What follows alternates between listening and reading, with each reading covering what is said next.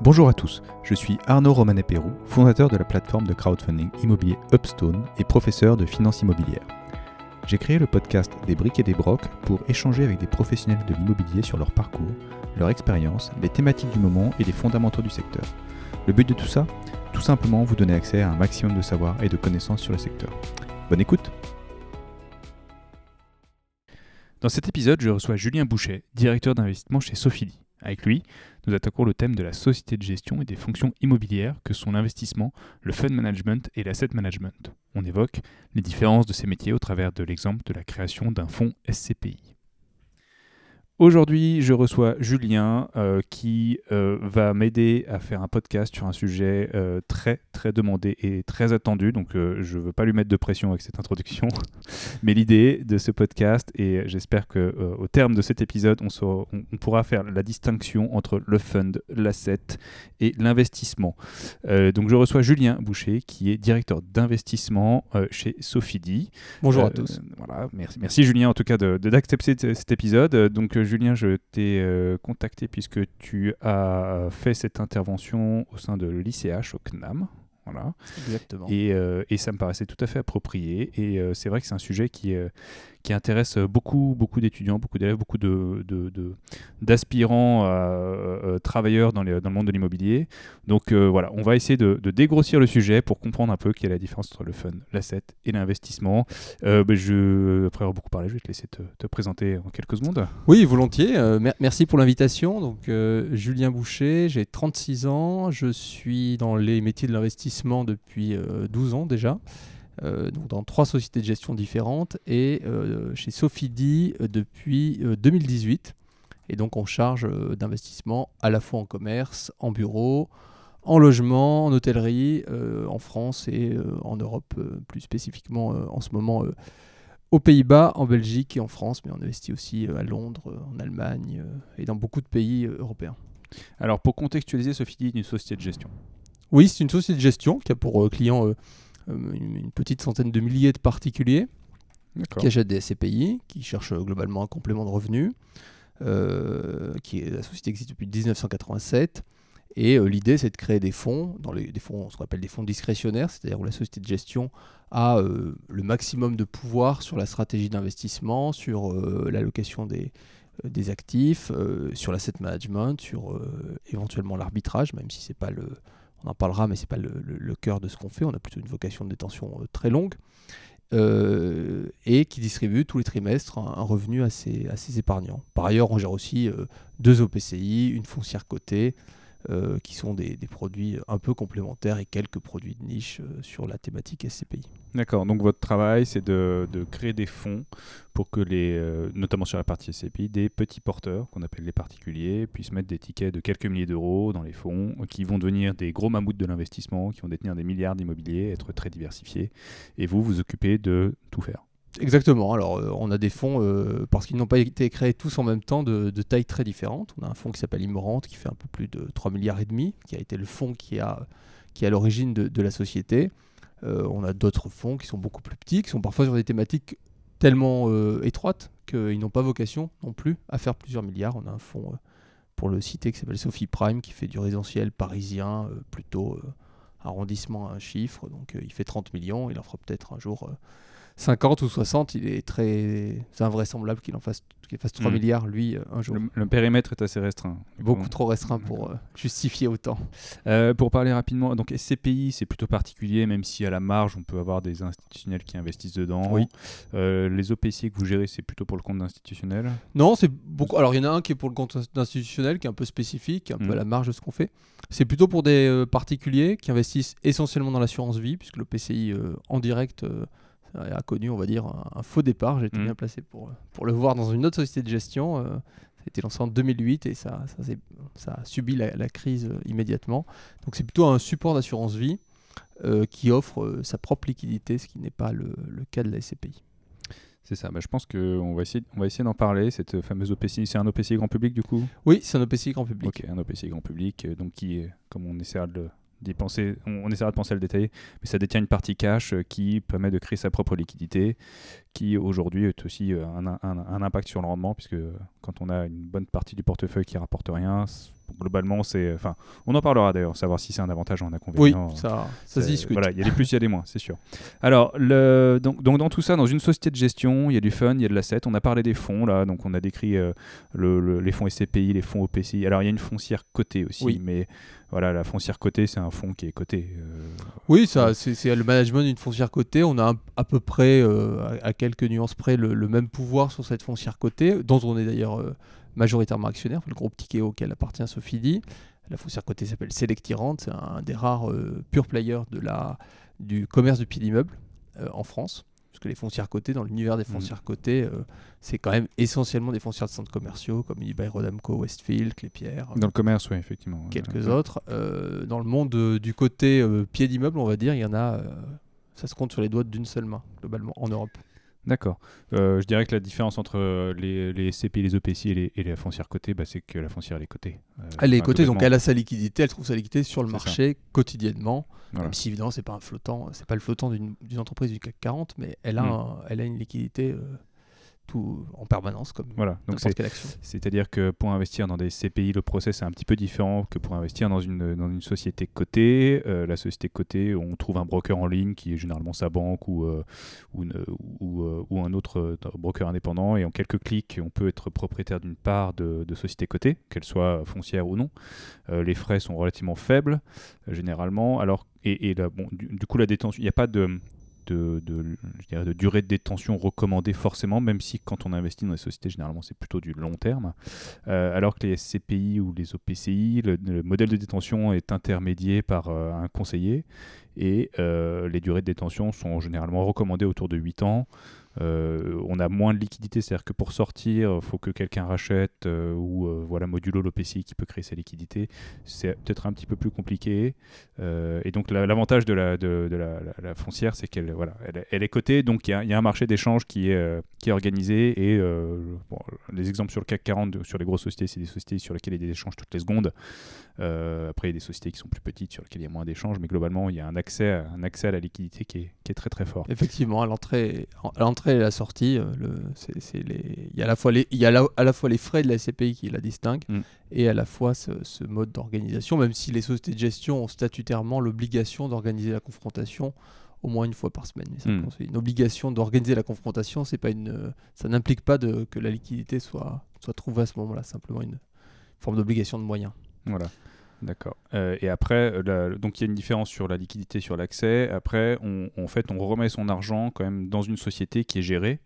Euh, la, SCPI ou l'OPCI va être gérée par une société de gestion. Donc c'est une entité qui va donner un mandat à une société de gestion pour qu'elle la gère. Alors que la foncière cotée, finalement, on a des titres de la société et on paye le management pour qu'il fasse son boulot. Oui, alors en l'occurrence chez nous, c'est un peu plus compliqué que ça, parce que le, management est essentiellement confié à Sophie D. Donc, D'accord c'est vrai dans l'absolu. La dichotomie là est un peu plus faible parce que là, en l'occurrence notre foncière côté n'a pas de salarié en propre. D'accord. Ok, c'est un véhicule. Ça ressemble euh, un peu à un véhicule. D'accord, ok. Donc il y, a une subtilité, voilà, il y a des subtilités, sinon c'est pas drôle. Euh, maintenant, essayons de, essayons d'attaquer un petit peu dans la. On va parler de la société de gestion. Donc dans la société de gestion, il y a généralement euh, ce qu'on appelle le pôle fund management, le pôle asset management. Il peut y avoir un pôle property management. On peut voir que ça peut être dans la société de gestion, ça peut être externalisé. Euh, dans quel sens tu penses qu'il vaut mieux les attaquer? On attaque par le fund, par l'asset, par le property, par le bas, par le haut par, euh, Je pense qu'on peut. Alors il y, a le pôle aussi investissement. Le pôle investissement, bien sûr. Euh, qui, qui, est en, qui existe. Ensuite, c'est une question de taille de structure. On peut parler du. À mon avis, il vaut mieux commencer par l'investissement. D'accord. Alors partons sur l'investissement. Donc l'investissement, alors euh, je dirais même, euh, est-ce qu'on part de le, si on, si on se mettait à créer un fonds? Oui. Euh, si, on, parle de l'étape zéro. Voilà, étape zéro, on se décide de créer un fonds. Donc pour créer un fonds, il y a quand même tout un, une succession de barrières à franchir qui sont notamment, bah, il vaut mieux être une société de gestion agréée par l'autorité des marchés financiers, qui va créer une société qui elle-même va avoir un agrément de l'autorité des marchés financiers. Donc si on prend un modèle SCPI, donc on va chercher de l'investisseur particulier parce qu'il y a des nuances entre euh, sur les investisseurs qui on va chercher. Euh, donc on, va chercher un modèle SCPI et on va, euh, on va bah, définir une stratégie. Oui, on définit une stratégie qui en général doit rester quand même relativement large. Mm. parce qu'on ne sait pas de quoi demain ça fait. Et si on fait une stratégie très étroite, à, l'inverse, on aura beaucoup de mal à investir et et mhm. à assurer ce qu'on a promis aux, épargnants. On, définit une stratégie, on définit des associés fondateurs, puisqu'il faut bien avoir un capital de départ pour pouvoir acheter. et une fois que la société est agréée par l'AMF, donc par l'autorité des marchés financiers, la société est constituée, peut être lancée et peut accueillir ses premiers, ses premiers épargnants. Alors, très intéressant. Euh, on parle de stratégie, mais pour l'instant, je pense que c'est un peu flou. C'est-à-dire que la stratégie, ça va être euh, on va acheter du bureau euh, en métropole, enfin en grosse, en, ce qu'on appelle plutôt les, les, les, grandes métropoles. Les grandes métropoles, voilà, sur le marché français avec un critère de taille qui peut être de 5000 m2 minimum. Oui, ça, peut être. alors, tout, l'enjeu du, lancement, si on part de zéro, c'est que tout l'enjeu, c'est d'avoir une taille cible. Mm.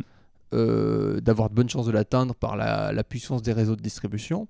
Puisque ensuite, il faut, moduler les, il faut moduler les investissements et les premiers investissements notamment, de telle sorte que euh, le fonds ne soit pas constitué à la fin que d'un ou deux actifs. Puisque le mm. but, c'est quand même de vendre une diversification au-delà d'une gestion professionnelle. C'est la, c'est la mm. promesse de la SCPI. Et donc, si on dit, euh, imaginons, je veux faire une SCPI de commerce parisien qui fait 100 millions d'euros de capitalisation dans trois ans, bah, je vais plutôt commencer par acheter euh, des lignes euh, au début à 1, 2, 3 millions qu'une mm. ligne à 50 ou, ou à 60. D'abord parce que je n'aurais pas les 50 ou 60, bien sûr, mm. mais quand bien même si les associés fondateurs l'avaient apporté, on, aurait un, sujet, un vrai sujet de diversification. Mm. C'est tout l'enjeu tout du, du, départ. Ça devient de moins en moins un problème au fur et à mesure de la croissance. Hmm. Oui, c'est ça. Faut, le, plus dur étant de démarrer. Alors, ce qui est intéressant, c'est de dire euh, ce, que, tu évoques sur la stratégie, en se disant euh, ce qui va être pertinent, c'est une stratégie précise pour les investisseurs, parce qu'on va pouvoir leur vendre quelque chose de, très compréhensible. Mais il y a un vrai frein à avoir une stratégie trop précise, dans le sens où bah, si on se limite à des actifs trop précis, finalement, on peut ne pas en trouver sur le marché ou pas suffisamment vite euh, pour, euh, pour que le véhicule puisse se constituer et grossir suffisamment. C'est le gros risque d'avoir une stratégie trop spécifique. L'autre risque, c'est d'avoir un, choc de marché sur cette typologie en particulier. Mm. On l'a vu avec le Covid, il y a eu des fonds qui ont été lancés sur la thématique de l'hôtellerie. qui ont été lancés peu de temps avant le Covid, donc qui n'avaient pas accumulé un patrimoine considérable, qui avaient 5-6 mm. hôtels ou camping ou parfois des, mm. des, des, objets un peu hybrides évidemment, le, au moment où le Covid est arrivé, au moment où il y a eu un vrai sujet pour payer son loyer quand on était un exploitant euh, d'hôtel, euh, bah, ces fonds ont été impactés euh, massivement. Et être impacté pour une SCPI, ça veut dire de la décollecte, ça veut dire un blocage potentiel des marchés secondaires, c'est-à-dire de la capacité à vendre les titres, puisque les gens se disent j'ai des actions, c'est un peu comme quand on est en bourse, hein, on se mmh. dit j'ai des actions hôtellerie, j'ai des actions accords, je veux absolument les vendre quand, quand je vois le Covid arriver, c'est bien légitime. Euh, bah, sur une SCPI, ça peut être un peu la même chose. Hmm. Freiné par les frais de souscription à l'entrée, c'est vrai. Euh, mais ne pas avoir de, flux entrant parce que personne ne veut se risquer à investir et avoir des flux sortants parce que des gens prennent quand même peur et préfèrent sortir quelque part un peu à tout prix, ça, c'est prendre le risque de bloquer le marché secondaire et c'est le, principal enjeu d'une, d'une société de gestion. Et même nous qui avons des fonds très diversifiés, hmm la première chose qu'on a regardé quand le Covid est arrivé euh, dans nos vies, euh, brutalement, comme chez tout le monde, bah, c'est euh, est-ce qu'on a beaucoup plus de décollecte qu'avant hmm. Et est-ce qu'on a encore un peu de collecte C'est vraiment le, point avancé qu'on a regardé de, manière quasiment euh, quotidienne en regardant quels sont les retraits jour après jour et les souscriptions jour après jour. Sachant que sur le mécanisme de décollecte, donc tu as plus d'ordres vendeurs que d'ordres acheteurs, et si tu n'as plus que des ordres vendeurs, il y a un moment, tu dois déclencher la, comment la, la, vente des actifs du fonds. Oui, alors c'est effectivement ça, ça passe par étapes. Il y, a, plusieurs mécanismes sur, euh, sur une SCPI en général, on, est, on, arrive à ne pas arriver à l'étape de, mm. de, vente, puisque évidemment, ça impliquerait de vendre dans un marché euh, plutôt baissier. Et ça, ça, implique d'être vendeur, non pas forcé, puisqu'il y a quand même un mm. délai, mais, mais vendeur un peu contraint quand même. Euh, mais c'est surtout le risque de, de, bloquer toute une, toute une SCPI et donc de, se, de matérialiser le risque de liquidité dont les conseillers en gestion de patrimoine parlent systématiquement à leurs clients. Mais il faut reconnaître que depuis, euh, on va dire, la crise mm. immobilière des années 90, il s'est quand même très rarement matérialisé. Donc hmm. un, risque théorique qui ne se matérialise pas, euh, les, gens finissent par l'oublier quand ils achètent les, parts. Exactement. Donc là, on, alors, on définit une stratégie. Donc on se dit, on va créer un fonds SCPI qui va voilà, euh, euh, faire de l'acquisition de, de, commerce voilà, ou de bureaux. Et on écrit cette stratégie. Donc, alors je ne sais pas si dans les statuts d'ailleurs. Si, c'est dans les statuts. Dans les statuts exactement. C'est dans les statuts du, de la société, la, la société étant une SCPI, donc l'entité juridique s'appelle SCPI, elle a des statuts qui sont, qui sont enregistrés, dans lequel on va expliquer bah, ce qu'elle va faire, en gros. donc on a défini cette stratégie, ensuite on doit définir des associés fondateurs. Oui. Qui sont-ils? Alors les associés fondateurs, il, est de bon ton que la société de gestion mmh. en fasse partie, parce qu'il y a une question d'alignement des intérêts. Nous, on y est particulièrement sensible chez Tikeo et Sophie parce que c'est un peu la philosophie de hmm. Tikeo de dire euh, chaque fois qu'on prend un hein. risque, euh, on veut, en tout cas, chaque fois qu'on vous vend un risque, on le prend avec vous. Euh, donc c'est bien sûr la société de gestion et ça peut être des clients d'autres SCPI. Ça, quand on a plusieurs autres SCPI, on demande à des, aux autres clients, en général avec des, frais de souscription réduits, de hmm. participer. Ouais, faites partie de l'aventure très tôt et euh, accompagnez-nous. Et voilà. Accompagnez-nous. Mm. Et on demande aussi euh, assez régulièrement dans le monde actuel à des assureurs qui, eux, vont replacer ces, ces parts dans le cadre de leur contrat d'assurance vie. Donc ça permet d'avoir des tickets de 5, 10 millions. Et ce qui permet d'avoir quelque chose d'un peu significatif pour commencer, puisque le, le problème de demander à des associés euh, fondateurs qui sont des particuliers, c'est que le ticket moyen, en général, le ticket moyen, nous, il est autour de 50 000 euros. Bon, les associés fondateurs sont en général un peu plus euh, investissent un peu plus, mais euh, il faut quand même pas mal de temps pour collecter les 5-10 millions qui hmm. sont euh, le bon montant pour commencer à investir. Ce qui est intéressant, c'est de dire voilà, on peut avoir des, des, institutionnels type assureurs qui vont prendre un bloc et le redistribuer dans leur assurance vie a posteriori. Donc ça permet d'avoir un, bon montant de, de, départ et donc d'investir. Donc on a, voilà, on a défini cette stratégie. On a des associés fondateurs qui permettent d'amorcer un peu la politique la, politique d'investissement. On va, on, va, on va dire qu'on a l'étape AMF, euh, voilà, pour simplifier, parce qu'effectivement, il y a des échanges avec l'AMF sur euh, qu'est-ce que fait le fonds, comment il va être présenté euh, aux investisseurs, voilà. Et donc l'AMF va, va, le valider. On crée la société et bah, maintenant on fait de l'investissement. Ouf. Exactement, on peut enfin faire de l'investissement. donc, on, la logique de l'investissement immobilier, elle a aussi euh, ceci de particulier que il suffit pas de trouver l'investissement pour que l'investissement soit acquis et génère du rendement. Il se mm. passe 4, 5 mois, parfois plus, parce qu'il faut le trouver, parce qu'il faut négocier, parce qu'il faut l'analyser, faire ce qu'on appelle les, phases de due diligence. Et ensuite, il faut l'acheter. En plus, en France, on a un système avec le droit de mm. préemption des villes qui est systématique, qui fait qu'on a quasiment toujours un mois et demi ou deux mois de plus que dans mm. une. La fameuse DIA. Voilà, dans un pays, euh, dans, dans beaucoup d'autres pays. Euh, mais donc il faut entre 4 et 6 mois. Et c'est pour ça qu'on a ce qu'on appelle sur les SCPI un, délai de jouissance qui veut dire que entre le moment où vous mettez de l'argent dans les SCPI et le moment où cet argent vous rapporte un coupon, il se passe précisément entre 4 et 6 mois. Alors c'est toujours un enjeu marketing, on hmm. peut le baisser à 3 mois, on peut l'augmenter à 7 mois si on veut freiner la collecte. Hmm. Il faut rester dans, dans, une certaine euh, logique par rapport à l'investissement immobilier. Ça n'a pas beaucoup de sens d'avoir un délai de moins de 3 mois. Hmm. Avoir un délai de plus de 7 mois, c'est un peu c'est pas très, peut-être très sexy pour les porteurs de part. Je dirais peut-être sur une certaine catégorie d'actifs très compliqués à trouver, on pourrait se dire il y a du temps et donc ça, ça pourrait justifier, mais voilà, après il y a, y a, le côté euh, logique et le côté euh, commercial. Je dirais. Bien sûr, c'est déjà, euh, c'est déjà assez rare qu'un produit, quand vous investissez de l'argent, ne vous rapporte pas de l'argent immédiatement. Mm. Une action, elle vous en rapporte immédiatement, une obligation, une assurance vie. Donc déjà, il faut arriver à expliquer ce principe, qui est assez logique pour autant mm. dans, le fait de trouver un investissement. Donc on cherche ces investissements.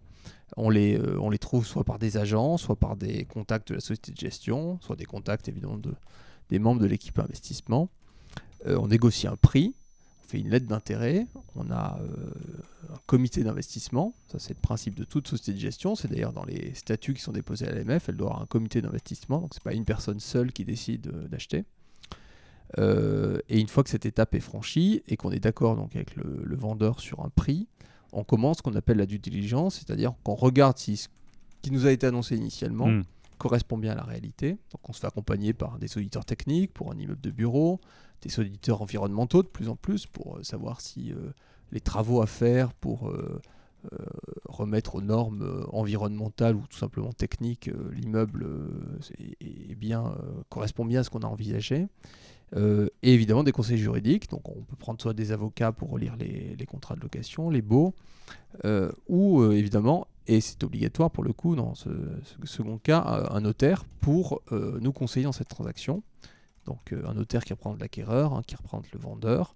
Et bah, le notaire en France, traditionnellement, a un rôle plutôt plus important là aussi qu'à l'étranger, puisqu'il fait un travail d'audit euh, de la situation euh, en termes d'urbanisme, des diagnostics, euh, de l'origine de propriété, ça c'est vraiment la base de son travail.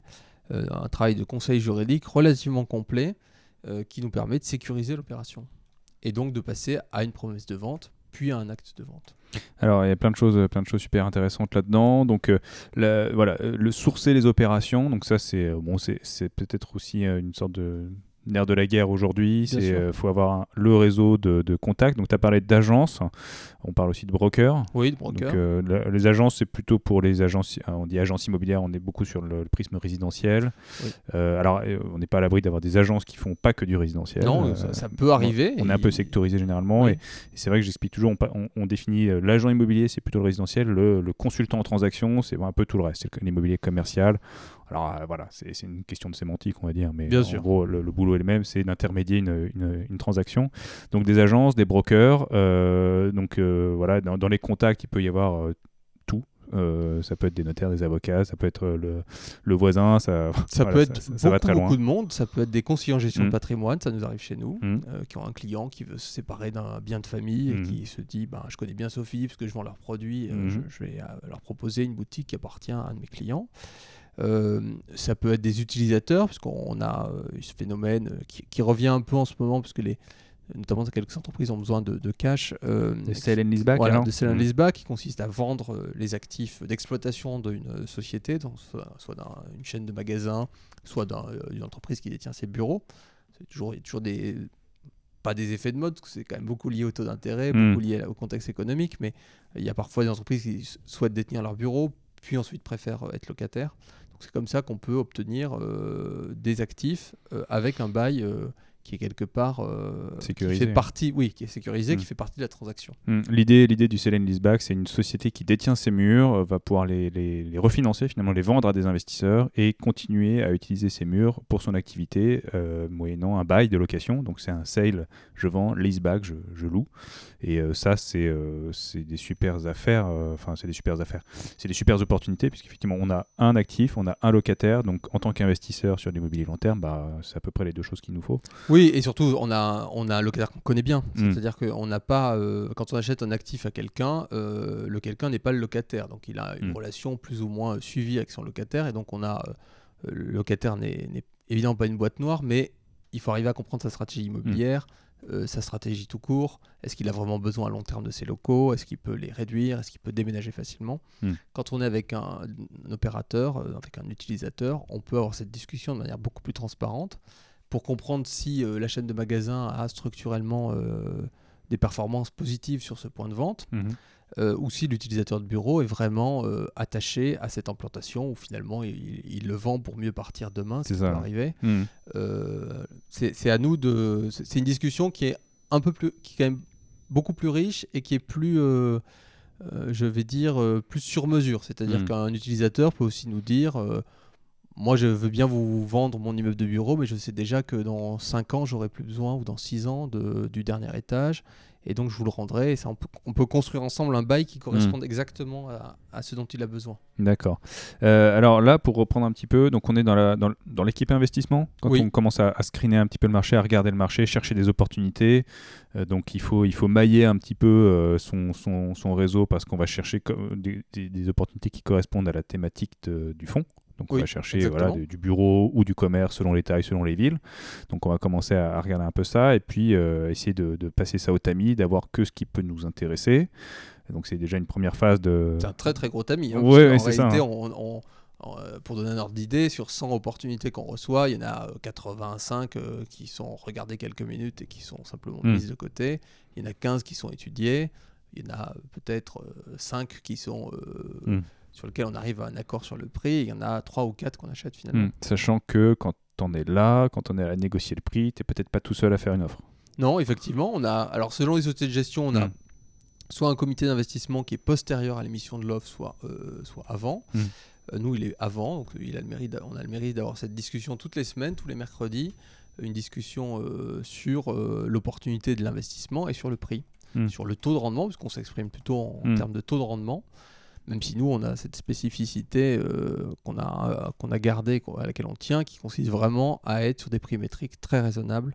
Et on finit toujours par euh, comparer le prix métrique, quel que soit le rendement, à ce que donnerait un logement dans le même quartier ou dans la même localisation. D'accord. Peu, peu importe le, la classe d'actifs. Tu... Bah, en tout cas, sur, du bureau, sur du commerce et sur du, évidemment sur du logement, euh, on le compare au prix du résidentiel. Sur de la logistique, on a plus de mal puisque ce c'est pas des emplacements très mm. euh, adaptés à du logement. Mais par contre, on le compare à ce qui nous paraît être le, le coût de reconstruction de hmm. l'immeuble. Ce que j'explique toujours, effectivement, c'est que dans, un, dans, une, dans, un, dans une logique d'investissement professionnel, on parle en termes de taux. Oui. C'est-à-dire qu'on dit, voilà, cet actif, on l'a acheté à 4, on l'a acheté à 5, on le valorise 6. Et ça, c'est un taux de rendement. Alors, il y a plein de subtilités, mais globalement, on va comprendre que c'est euh, les revenus sur la valorisation du bien. Oui, c'est ça. Les, les Allemands parlent de multiples, ce qui est exactement la même chose, parce que euh, ça revient, à, ça revient au PER en bourse. Pour mmh. ceux qui s'intéressent à la bourse, c'est un peu cette logique-là de dire combien de fois on achète, combien de fois le revenu annuel on achète l'immeuble. Mmh. Donc le revenu, on le connaît parce que si l'immeuble est déjà loué, on a une idée des loyers. Sinon, on a euh, la surface, on a les loyers de marché et on peut faire une estimation. Et donc on ramène ça à un taux. Et euh, alors, on, on, fait une offre à un taux, c'est-à-dire qu'on constate le loyer, on se dit les taux de marché sont à temps on parle, alors, on peut partir de. Euh, on trouve pas mal d'informations sur ce qu'on appelle les taux prime. Oui. Euh, publiquement, je veux dire, hein, euh, c'est assez facile. On se, connecte sur n'importe quel broker qui fait un petit peu de recherche. On va avoir des informations sur les taux prime. Et les taux prime, c'est les taux les plus bas donc, parce que ça représente les transactions des actifs les moins risqués euh, à un endroit. Généralement, cet endroit, c'est plutôt Paris. Euh, parce que offre et demande, il y a beaucoup de demandes, moins d'offres. Enfin, non, pardon, euh, beaucoup de demandes, pas beaucoup d'offres, parce que le stock est limité. Donc, c'est là où les investisseurs vont aller par défaut. Donc, c'est les taux de risque les plus bas. C'est une sorte de taux plancher. Voilà, c'est effectivement le taux plancher. Et à partir de là, on peut faire une sorte de digression en se disant, bah, plus on s'éloigne de ce point central, plus le taux peut être élevé. Euh, et, donc euh, après, il y, a une logique donc, de valorisation sur un taux, il y a un taux de marché, euh, il y a un taux par rapport au portefeuille peut-être, en se disant on a une, on a une logique d'investissement sur lequel on doit verser du rendement. Donc, Oui, alors ça, ça, nous implique, ça implique sur des fonds comme les nôtres de ne pas acheter des actifs prime précisément en général. C'est d'être, évidemment, on le regarde comme un référentiel, mais c'est rarement pour acheter l'actif prime, mmh. plutôt en général acheté par souvent un assureur vie qui mm. a une, approche encore plus long-termiste que nous et qui n'a pas cette problématique de mm-hmm. distribution de coupons euh, immédiate. Donc on est euh, sur, euh, c'est souvent les acteurs qui achètent des immeubles prime. Mm-hmm. nous on regarde, on regarde l'auto prime, le loyer prime, parce que ça aussi c'est le, loyer du, de l'immeuble mm. le mieux rénové ou le plus neuf de la, de la zone. Euh, et on fait, euh, on, regarde ce qu'on peut acheter dans, ce, dans cette géographie, dans cette classe d'actifs. Mhm. Et on le, on, le regarde en fonction un peu d'un taux de rendement euh, qui est en fonction de ce qu'on a. alors on promet pas un rendement à nos investissements mhm. quelque part, c'est écrit nulle part. Mais dans le long terme, il y a quand même une indication du rendement et nous, nos fonds rapportent autour de 4,5% mmh. les plus gros. Euh, nos fonds de distribution principaux, euh, Immorante et Fimo, c'est autour entre 4, 4,5, un peu plus, un peu moins. Et donc, on peut difficilement, dans la mesure où il y a des frais pour la société de gestion, on peut difficilement acheter en moyenne euh, à moins de 5%. Hmm. et donc, on, est plutôt dans cette, on, cherche plutôt dans ces zones de taux, en sachant, moi je suis toujours très prudent parce que 5% c'est, très, c'est en moyenne. Hmm. Il y a l'impact du financement, on y viendra peut-être qui améliore quand même plutôt la, distribution, parce qu'on se finance à des taux beaucoup plus bas. Mhm. Euh, et surtout, c'est une logique sur l'année, c'est une logique sur des fonds très longs, et donc on peut acheter euh, à des taux beaucoup plus bas, euh, ponctuellement, si on considère que le taux est bas, mais le prix métrique est très faible, donc à, long terme, on, mhm. devrait être relativement gagnant, et on peut acheter à des taux plus élevés aussi, parce qu'on se dit on prend un peu plus de risques, mais sur un volume un, peu un peu plus faible, sur une classe d'actifs qui a, génère plutôt des rendements plus élevés.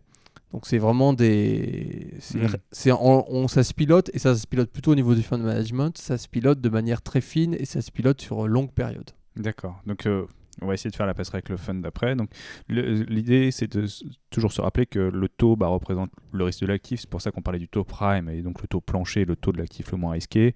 donc plus on va augmenter le taux, plus on va considérer que l'actif est risqué. Alors qu'est-ce qu'un actif plus risqué? Bah, C'est un actif qui est un peu moins bien, un, emplacement un peu moins bon, sur lequel la demande locative est peut-être un peu moins forte. Euh, donc sur lequel voilà, il y a potentiellement un risque de vacances hein, globalement, ou euh, si le locataire s'en va. oui, il y, a plein de risques différents. Il peut y avoir risque technique parce qu'on est euh, en fin de vie d'un bâtiment, donc il va falloir réinvestir beaucoup donc il faut en tenir compte dans mm. le prix euh, et donc quelque part dans le taux. Il y a effectivement la, la, tension du marché locatif, c'est euh, est-ce qu'on a beaucoup de demandes par rapport à l'offre? On voit qu'il y a des marchés où c'est pas vraiment le cas. Euh, c'est également le, le, déterminé par la vision du marché sur la classe d'actifs. On voit aujourd'hui que la logistique est très plébiscitée, mm. c'est un phénomène assez récent, et on arrive à des taux qui sont extrêmement bas probablement parce que les gens anticipent des très fortes hausses de loyer, donc Mm. en se disant finalement on achète un taux bas mais Hmm. sur un loyer qui est finalement faible à long terme. Euh, c'est ce type de questions qu'on se pose un peu toute la journée Mm. et ça évolue assez vite. Et ce qui est intéressant, c'est de, se- de se, re- de se ramener à une, une valeur métrique, comme tu disais. Donc Oui. tu vas retrouver un prix au mètre carré finalement. Ça, on euh, arrive un peu, on revient un peu à la base Mm. qu'on regarde quand on achète euh, soi-même un appartement, c'est Voilà, c'est quel ça. est le prix métrique. C'est globalement le- le- l'indicateur qu'on regarde pour les, pour les appartements en Mm. tant qu'investisseur privé. On se dit, bon, ça coûte combien au mètre carré? C'est un indicateur qui, qui est très, euh, très, euh, je veux dire, très discuté généralement. Et alors que dans une logique d'investissement, on est plutôt sur une logique de taux, puisqu'on regarde la rentabilité du bien. Mais comparer un peu les deux, ça permet peut-être de. Parce que finalement, le, taux, euh, le taux se discute, euh, la valeur au mètre carré se discute. Donc si on arrive à un équilibre entre les deux, peut-être qu'on on peut se dire, euh, voilà, j'allais dire, j'allais citer l'exemple de cet actif qui s'est vendu sur les Champs-Élysées à Norges, je crois, pour euh, 600 millions d'euros, Oui. qui fait un taux à moins de 2% et pour des valeurs métriques à 80 000 euros le mètre carré. Oui, alors c'est un mélange de commerce et de bureau, Ouais. donc c'est des mélanges de prix métriques euh, de bureau et de prix métriques de commerce. Évidemment, sur des axes euh, prime, comme la rue de Rivoli, les Champs-Élysées, euh, on arrive sur des prix métriques pour les commerces qui sont très supérieurs à des prix de logement. C'est Mm. c'est la limite de l'exercice que, que je décrivais. C'est que dans ce cas-là, effectivement, vu les valeurs métriques euh, en loyer atteinte, euh, qui en fait valorisent le flux généré, puisque Mm. ce flux se transforme, si les commerçants sont adaptés à la zone, en, en- en chiffre d'affaires, on arrive assez vite à des prix métriques très élevés. Les Champs-Élysées sont un peu le, le, la caricature de ce phénomène, mais on le retrouve dans toutes les rues prime en région. C'est-à-dire que la rue Sainte-Catherine à Bordeaux, ben, on est quand même en prix métrique euh, plus cher que, Mm. du, que le logement qui est dans les étages rue Sainte-Catherine. C'est ça. Mais après, voilà, ça, ça, ça va se retrouver dans le loyer, donc dans la valorisation, et etc. Donc la, la boucle est bouclée. Mais donc sur, dès qu'on s'éloigne un peu de, de ces queues de distribution qui sont un peu folles, on peut, on peut, on peut tenter des comparaisons entre Oui. euh, voilà, du- Exactement. euh, une valorisation basée sur un taux de rendement. Donc on dit bah, ce bien, on le valorise à 5 points. Donc on regarde le loyer, on le divise par 5%, ça donne sa valeur. On le divise par le nombre de mètres carrés, on se dit, bon bah voilà, on est, on est euh, je sais pas, dans Paris, euh, on se trouve sur des valeurs entre 8 et 10 000 euros le mètre carré. Donc on est, un peu, enfin, on n'est pas, on n'est pas complètement dans les choux. C'est un, c'est le- c'est- c'est un peu la corde de rappel, oui. Mm. C'est la corde de rappel qui permet de se dire, euh, non pas qu'on envisage à chaque fois de transformer du bureau en logement, c'est souvent la question qu'on se pose. C'est pas tellement le sujet, Mm. ça arrivera et ça arrivera probablement de plus en plus dans les années à venir, mais euh, on on n'a pas des projets aussi précis que ça. Mm. Mais on se dit, si demain ça ne peut plus être du bureau, si ça ne peut plus être du commerce, est-ce que je peux en faire autre chose? Et l'autre chose, c'est souvent Mm. le logement, parce que c'est un besoin qui, par définition, ne peut pas être remplacé par euh, le télétravail, le, le e-commerce. On globalement dit- primaire, ouais. Voilà, c'est assez primaire. Euh, donc on se dit, est-ce qu'on peut euh, amortir euh, ce Mm. choc en, en- ayant un prix métrique raisonnable? Est-ce que tu fais du DCF à ce stade-là? Oui, on en fait. Alors on en fait plutôt sur du bureau parce que sur, sur- sur du commerce, il se trouve Mm. que c'est pas tout à fait la même logique puisque l'impact des travaux, de la vacance, c'est pas tout à fait pareil. Mm. En, en bureau, c'est assez évident que si un locataire de bureau s'en va, on va pas retrouver un le lendemain. Mhm. Il va pas céder son bail comme c'est le cas en commerce. Mhm. Euh, la cession du droit au bail, c'est en commerce. euh, quand le commerçant a un fonds de commerce, il n'a pas du tout intérêt à partir. Donc il a plutôt tendance à Mm. céder son droit au bail, ce qui fait que pour le, pour le propriétaire des murs, il n'y a pas de rupture de flux. Mm. Alors qu'en bureau, même un très bon emplacement, un locataire s'en va, il faut quand même faire des travaux, donc ça a un impact sur le DCF. Et euh, prendre un agent pour commercialiser, ça a aussi un impact. Et trouver un nouveau locataire, et donc supporter de la vacance, supporter parfois des travaux plus ou moins lourds selon Mm. l'âge de l'immeuble. Et donc euh, la logique de DCF, on l'applique plutôt euh, à du bureau, moins à du commerce, et on l'applique un peu à du logement, puisque en logement, il peut y avoir des stratégies de détention plus courtes, où on Mm. se dit j'achète un actif loué avec un, en général un actif loué en logement normalement, et je dis bien normalement parce que dans le marché actuel ça se voit pas toujours, est censé être moins cher. Mhm. Euh. On peut acheter un- avec un taux bas, mais se dire quand le locataire partira, je rénoverai, je revendrai, et dans ce cas-là, le DCF a tout son sens puisqu'il Mhm. y a une, une logique de, de TRI et de durée de détention. Mais nous, dans les DCF qu'on fait, on a cette, euh, cette prudence, j'ai envie de dire, d'abord de les faire sur 10 ans, ce qui est un, cas, un exercice un peu théorique, puisque les, les, Ce qui est déjà très long. ouais. Oui. les, ac- les actifs de la SCPI en fait, sont détenus en général beaucoup plus longtemps. Oui, puis en 10 ans, Euh, il peut se passer plein de Il choses. peut se passer plein de choses, notamment quel est le taux d'intérêt sans risque dans 10 ans. Voilà. Euh, je ne le sais pas, tu ne le sais pas. Non. Si quelqu'un qui nous écoute le sait, qui nous le Ça donne. nous mais intéresse. voilà. euh, mais par contre, il y a quand même des- on a quelques idées. C'est-à-dire quand on achète un actif neuf de bureau, on est certain que dans 10 ans, il sera plus neuf par, Ouais. par définition. Et que euh, à environnement de taux égal, il est peu probable que le taux ne soit pas un peu augmenté, puisqu'il y aura un risque technique qui Hmm. sera apparu. Donc, ça, c'est euh, la question qu'on se ouais. pose et qu'on intègre dans le DCF. Ce que, ce que, ce que j'ai pas dit, c'est que le DCF est un tableau de flux, donc un discounted cash flow, qui permet d'anticiper. Alors là, tu parlais de, d'échelle à 10 ans, donc euh, on va regarder euh, à 10 ans euh, les entrées et sorties globalement du, Oui. de, de, de- de l'actif, donc le loyer qu'il va nous rapporter, et les sorties, c'est-à-dire que les dépenses qu'on va devoir réaliser sur cet actif, qu'elles soient en rénovation, en changement de locataire, parce que quand on doit trouver un locataire, bah, on a peut-être quelques mois sans loyer, donc on peut les prendre en considération dans ce Et avec de des charges non et avec des charges non récupérables parce qu'elles ne sont pas refacturées au locataire, et euh, bah, le coût de, du broker qui va retrouver le locataire, qui va prendre X mois de loyer euh, sur l'année, plus éventuellement la franchise du nouveau locataire. Donc ça, va permettre de modéliser assez finement, finalement, sur la durée de vie de l'actif, le- les flux euh, qu'on va pouvoir en tirer, puisque euh, l'immobilier euh, étant un actif financier, bah, sa valeur d'aujourd'hui, c'est la somme des flux futurs de demain actualisés. Donc tout ça est une sorte de théorie, mais assez pratique. Et, et ça permet aussi sur des immeubles, je dirais, un peu complexes, avec plusieurs étages, plusieurs locataires, d'arriver à, à des modélisations un peu plus fines. Et moi, je le présente souvent, le DCF, comme une façon de faire un BP aussi sur un actif et de bien le connaître. En disant, voilà, ça permet de faire une bonne due deal dessus, en se disant, bah, on a regardé tous les baux, on a regardé tous les locataires, on a regardé tous les étages, les diagnostics techniques, on sait qu'il y a de l'obsolescence par-ci, par-là, euh, que les locataires au troisième étage peuvent s'en aller, alors que au quatrième, ils vont rester. Donc ça permet de se poser plein de questions et de connaître l'actif euh, et de savoir ce qu'on va pouvoir en tirer. Quoi. Et ça permet aussi d'ailleurs, euh, on parle de choses assez négatives, mais Mm. ça permet aussi d'intégrer des éléments positifs. euh, que se passe-t-il si dans 5 ans j'ai le droit de surélever mon actif de 1000 Mm. mètres carrés euh, Que se Exactement. passe-t-il si mon petit locataire de commerce, dans 5 ans, il, il paie aujourd'hui un tout petit loyer, Oui. très en dessous du marché Si j'arrive à l'indemniser pour qu'il s'en aille et que je Mm. le loue à quelqu'un d'autre, C'est ça. est-ce que combien je peux gagner? Et évidemment, ce dont on se rend compte dans un DCF, c'est que il y a une valeur du temps, c'est- logique en finance. Et donc, plus on a, euh, plus les événements euh, positifs euh, arrivent tôt, euh, Mm. mieux c'est quelque plus part. ça impacte le prix, effectivement. Donc oui, dans les, é- dans les éléments positifs, il y a la- cette fameuse réversion potentielle, c'est-à-dire qu'un loyer qui est un peu déconnecté du loyer de marché qui pourrait être en dessous, bah, quand le locataire s'en va, s'il s'en va naturellement ou si on lui propose de s'en aller, modulo une, une indemnité, eh ben, ça permet de relouer le bien à un loyer de marché. Alors peut-être qu'entre-temps, il y aura eu des travaux aussi, etc. Mais euh, effectivement, ça, ça permet de- d'avoir des, des bons événements et de, de bien les prendre en compte. euh, de bien, bien les prendre en compte. Donc, pardon. avoir une fibre très commerce, le- Mm. le départ du locataire en commerce de centre-ville est euh, assez rarement une mauvaise nouvelle, parce qu'on achète plutôt en dessous du loyer de marché. Donc, si le locataire s'en allait, ce serait plutôt une bonne nouvelle. On a un peu de mal à la- à le- le- à l'intégrer dans un DCF, parce que ça, ça reviendra à prendre des hypothèses euh, Mm. euh, très forte sur, la possibilité, sur le potentiel de départ. Euh, mais c'est des, des événements qui arrivent euh, tous les jours sur nos 4000 lignes, bien sûr. Donc là-dessus, tu as identifié des opportunités. Tu en as trié pas mal. Tu en as quelques-unes sur lesquelles tu vas faire une sorte de fiche d'analyse avec euh, des éléments financiers. Du Oui. type, euh, voilà, on sait où c'est, on sait quel est le loyer, on sait quelle surface, on a regardé un peu l'état dans lequel c'était globalement. On fait une première, euh, une, une première valorisation, on va dire, et euh, à partir de là, passage en comité, ça. C'est ça, en présentant à notre comité d'investissement qui est composé ben, de la direction de l'entreprise, Mm. qui est composé aussi, puisqu'on on va y venir, mais euh, de, l'asset- de la direction de l'asset management Mm. qui va devoir gérer l'actif si on l'achète, et qui est là aussi pour nous dire, bah, ça, euh, Mm. nous, nous, on partage ou pas votre vision du marché, de l'actif. Et la deuxième question, c'est euh, nous, on a les équipes ou non pour Mm. le gérer, puisqu'il y a parfois des actifs qui sont de très bons actifs, mais il faut reconnaître ses limites. Et euh, nous, gérer un actif de 10 millions d'euros avec 50 locataires euh, dans une sous-préfecture française, peut-être que c'est un intérêt pour un investisseur privé local. Mm. On peut le concevoir. On n'a pas, pas parce qu'on considère que ça n'a pas d'intérêt pour nous que ça n'en a pour personne.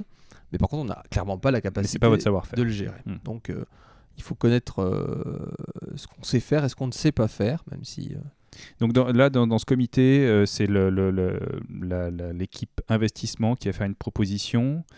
et et dans, euh, dans la direction de l'entreprise, la direction de l'asset, il peut y avoir les gérants de fonds. euh, Alors, il y a- il y, a une autre troisième catégorie, Ouais. effectivement, j'allais y venir. Il y a les gérants de fonds qui vont euh, nous dire bah, écoutez, si le comité d'investissement décide favorablement, nous, on peut être intéressé Hmm. dans tel fonds pour investir dans cette classe d'actifs. Parce que la, la troisième possibilité qu'on a en comité, c'est de se dire l'investissement dit que c'est bien, l'asset management dit on aimerait bien le gérer, on est capable de le gérer. Mais le troisième pilier, c'est est-ce qu'on a un fonds qui peut Oui, l'acheter? Et ça, ça arrive parfois quand on arrive en comité, heureusement assez rarement parce qu'on connaît bien nos fonds. Normalement, vous avez fait le Voilà. tri. Mm. Mais parfois, le la direction nous dit vous êtes bien gentil, euh, mais où est-ce qu'on le met? Où est-ce qu'on le met exactement? C'est ça. C'est euh, toujours un peu, euh, un peu frustrant pour nous puisque ça, on a trouvé quelque chose qui a priori a pépite, ouais. Voilà, mais est-ce qu'on a vraiment euh, la place pour le mettre quelque part? Heureusement, on a des fonds très diversifiés, donc mm. en général, on trouve la place. Mais c'est aussi l'intérêt de ne pas avoir des fonds trop spécialisés, parce que des fonds trop spécialisés, ça veut dire qu'on hmm. est très vite contraint. on, en revient un peu à la stratégie du fonds, euh, qui a une logique, c'est-à-dire que en tant que société de gestion, alors tu vas essayer de créer des fonds, alors avec une stratégie large mais pas trop, qui te permet d'avoir un petit peu d'ouverture d'esprit sur les opportunités qui peuvent se présenter, mais aussi pas se dire on va lancer un fonds qui est concurrent d'un de nos fonds c'est tout l'enjeu. Alors ça, c'est un vrai enjeu, notamment de l'autorité de marché mm. financier. Ça, c'est un, point très important dans une société de gestion. C'est qu'à partir du moment où on a autant de pouvoir sur chaque fonds mm. et qu'on a un pouvoir égal sur chaque fonds, euh, l'AMF est très vigilante à un point, c'est les conflits d'intérêts. C'est quand on achète un immeuble, pourquoi il est affecté au fonds X au lieu du fonds Y. Mm. Et là-dessus, il faut être hyper rigoureux. Il y a ce qu'on appelle un comité d'affectation qui suit le comité d'investissement et qui formalise la décision en disant, et en l'écrivant surtout pour le futur, euh, on affecte au fond X et non pas au fond Y pour telle et telle raison. En général, c'est parce que l'un, euh, même s'ils ont des stratégies proches, a plus de trésorerie disponible mm. que l'autre. Ça, c'est le bon argument. C'est un argument euh, rationnel. C'est est-ce qu'il y a beaucoup d'argent non investi ou non? Mais il peut y avoir des stratégies. Il peut y avoir des moments où c'est plus compliqué parce que c'est vraiment exactement la même stratégie. On peut partager entre deux fonds. Il y a tout un tas de. On a un cahier de procédure extrêmement long. Euh, alors c'est une étape euh, pas, pas passionnante honnêtement pour euh, les métiers de l'investissement, mais qui est absolument indispensable en revanche pour une société de gestion, puisque c'est le seul moyen de garantir aux porteurs de parts qui sont traités équitablement. Hmm. Là, là, je dirais que c'est euh, un arbre de décision. C'est on est d'accord sur le fait qu'il faut acheter cet actif. Maintenant, comment on, comment on fait cette acquisition et dans quoi on le met? Qu'est-ce qui est logique? Est-ce que voilà, c'est euh, effectivement pour pour déminer un petit peu ces, ces thématiques de, de, conflit d'intérêts et comment euh, comment faire en sorte que ce soit ce soit logique. Alors est-ce qu'il peut y avoir une, une, raison de voilà ce fonds est plus petit, l'autre est déjà plus gros, euh, le petit a des liquidités donc il faut qu'il grossisse donc il faut investir. Euh? C'est les liquidités relatives, oui, effectivement. C'est-à-dire que euh, un million d'euros non investis, c'est pas tout à fait la même chose quand c'est sur un très gros fonds ou sur un tout petit. Hmm. Donc si s'ils ont la même stratégie et que les deux sont éligibles, on fait en sorte que ça aille plutôt au plus petit. On a aussi fait d'autres règles où on dit en gros, hmm. il y a des fonds tellement gros que euh, ils, sont pas prioritaires pour les tout petits hmm. actifs qui sont plutôt réservés à hmm. d'autres. Mais, le but, c'est que tout ça soit écrit quelque part. C'est ça, c'est des règles. Après, c'est des règles qui sont écrites. C'est des règles un, peu, un peu, tangibles. Hmm. On ne va pas les changer tous les six mois. Mais surtout, elles sont, euh, elles sont consultables par l'AMF, par tous ceux qui nous contrôlent et, et notamment euh, par les porteurs de parts qui voudraient regarder comment ça se passe euh, à l'intérieur de la machine. Donc là, on a parlé de beaucoup de notions financières, euh, de valorisation, de taux, de prime, de, loyer, etc., de DCF. Euh, dans le comité d'investissement, il n'y a pas que ça, parce que je, reprends mes notes, on est sur la, la, du deal aussi, l'audit technique et environnemental. Donc il, y a, voilà, il y a un petit côté finance, il y a un petit côté ingénieur quand même quelque part. Ah, c'est tout l'intérêt des métiers de l'investissement. C'est qu'on fait de la finance, il faut être très à l'aise avec Excel, mais on fait mm. aussi du droit, parce qu'on se pose beaucoup de questions sur mm. le droit de l'urbanisme, sur est-ce qu'on aura bien la capacité à reconstruire l'immeuble euh, Est-ce qu'on aura, si jamais hein, mmh. il y avait un incendie ou n'importe quel événement, mmh. est-ce qu'on n'aura pas de problème avec le locataire? Est-ce qu'on lui loue bien ce, dont on est propriétaire? Est-ce qu'on ne lui donne pas des garanties que nous-mêmes on ne peut pas lui justifier? Euh, et ensuite, il y a la question technique. Euh, et là, on a une infinité de sujets. C'est pour ça qu'on a accompagné de spécialistes. Mmh. C'est dans quel état sont les principaux composants de l'immeuble, la climatisation, le chauffage, les fenêtres, la façade, euh, plus une couche environnementale qu'on a d'ailleurs toujours un peu eu. On s'est toujours posé la mm. question des économies d'énergie. On se la pose encore plus avec le décret mm. tertiaire, mais on, a toujours eu cette approche. Et on se pose la question de bah, combien va nous coûter dans les 10 ans du DCF, notamment, euh, bah, le maintien aux normes ou l'amélioration de l'immeuble. Euh, et est-ce qu'on a des pistes euh, pour euh, des solutions techniques un peu concrètes, puisque c'est quand même nous qui allons devoir le gérer, mm. pour, pour remettre à niveau un immeuble qui ne serait pas ou pour bah, faire face à l'obsolescence, puisque mm. Clairement, on, a une obsolescence, notamment en bureau, qui est bien plus rapide qu'en résidentiel. Ouais. Donc, ouais, des, choses très triviales comme la climatisation. Donc, est-ce que la climatisation, elle, elle date? Est-ce qu'elle est récente? Est-ce qu'elle est à recyclage d'air? Est-ce qu'elle est, voilà, extraction? Enfin, Je sais pas. Il y a plein, plein, de, plein de subtilités techniques avec des conséquences sur la consommation d'énergie. Bien sûr. Sur le bien-être aussi, j'imagine, dans, oui, sur le niveau des charges pour le locataire. Voilà, le niveau des charges, puisque à la fin, c'est quand même lui qui va Lui, il paye un loyer et il paye des charges et il paye un impôt. Donc, il faut aussi faire un audit fiscal. C'est ça. Donc, s'il a des charges démentielles parce que la climatisation est vieille et qu'elle consomme beaucoup, bah, voilà, ça va pas, ça va pas forcément l'aider dans sa décision de, de rester, de rester ou de, prendre cet actif à bail. Euh, le chauffage, alors ça, ouais, chauffage, climatisation. Euh, c'est souvent lié. C'est souvent lié, ouais. Euh, fenêtre et façade, c'est par rapport à l'isolation, je dirais. Euh, et puis, et puis voilà, tout, après tout ce qui est l'aspect intérieur et aménagement, qui est peut-être euh, un petit peu différent. Euh. Oui, alors il y, a il y a des questions de, sécurité aussi, il y a mm. des questions de capacitaire dans un immeuble de bureau, c'est-à-dire à quel point on peut densifier un plateau de bureau avec le nombre d'issues de secours. en commerce, c'est encore plus évident parce que mm. c'est un commerce, c'est un établissement recevant du public, donc ça veut dire qu'il y a des commissions de sécurité à partir d'une mm. certaine taille. Donc il faut se poser beaucoup de questions sur est-ce qu'on peut vraiment accueillir autant d'activités euh, hmm. dans ce local euh, que ce qu'on voudrait? Donc, ça, c'est le côté réglementaire, effectivement. C'est un, empilement à la fois réglementaire, légal, technique, environnemental. Parce qu'après, donc toi, tu es propriétaire, enfin, le, fonds est propriétaire de l'actif qui est loué et le locataire, on, il peut pas faire ce qu'il veut dans l'actif. Et euh, admettons, il y a, on est, c'est quoi le ratio de, de, nombre de personnes par mètre carré ou aussi En bureau? Oui, en bureau. c'est entre, alors les plus denses, on va descendre à une personne pour 9 mètres carrés, c'est souvent des cas un peu théoriques, parce qu'en général, on ne le mhm. constate pas en réalité, jusqu'à 1 pour 20 c'est, euh, hmm, on, est, euh, sur ces ratios-là. Et, donc, euh, ça, c'est à toi de vérifier qu'il est respecté, ce ratio Oui, on, fait des calculs pour se rendre compte d'abord du capacitaire, c'est de la capacité maximale, parce que c'est un, vrai enjeu, notamment avec ce phénomène du télétravail. Hmm. Une entreprise, elle se dit souvent, est-ce que, même si tout le monde ne va pas être là tous les jours au bureau, est-ce que je peux accueillir tous mes salariés quelques jours dans le mois? Hmm. Et donc là, j'ai besoin d'un capacitaire très important, peut-être 1 pour 9 mètres carrés. 1 pour 9 mètres carrés, ce que je dis, c'est que ça, a été rarement appliqué, ça l'est toujours rarement. Hmm. Mais les entreprises aiment bien avoir cette souplesse, parce que ça leur permet de se dire je respecterai la loi, même les euh, trois 3 jours dans le mois où il y aura vraiment tout le monde. Hmm. Évidemment, 1 pour 9 mètres carrés, c'est extrêmement dur à vivre tous les jours si tout le monde vient travailler tous les jours au bureau. Mais c'est tout à fait vivable s'il euh, il y a une partie en télétravail, puisqu'en fait, c'est 1 pour 9, 3 jours dans le mois, et 1 pour 12 euh, ou 13 le reste du mois. Oui, c'est ça. C'est ça, ok. Ok, puisque dans les 9 mètres carrés, il y a les parties communes, euh, il y a les couloirs, il y a. Oui. Euh, Alors il y a tout un tas de normes. Hein. Il y a dans le code du travail, il y a le nombre de sanitaires par euh, collaborateur, mm. par exemple. Mm. C'est et ça, ça a aussi un, un, impact sur le dimensionnement des issues de secours et de la climatisation. Mm. Parce que souvent, si les locataires se plaignent de la climatisation, c'est souvent parce qu'elle n'a pas été conçue pour. Et qui ne s'en plaint pas. Voilà. à peu près tout le monde s'en plaint, mais souvent les bouches sont pas au bon endroit. Une salle de réunion, c'est beaucoup plus dense qu'un bureau. Donc parfois on a très chaud dans les salles de réunion, mais parce que précisément c'était un espace de bureau, donc euh, hmm. c'est pas tout à fait pareil d'être 10 dans une salle de 20 mètres carrés euh, ou 25 mètres carrés. Et un par 9 mètres carrés. Et un par 9 mètres carrés. Hmm. Euh, fatalement on a plus chaud, c'est logique. Hmm.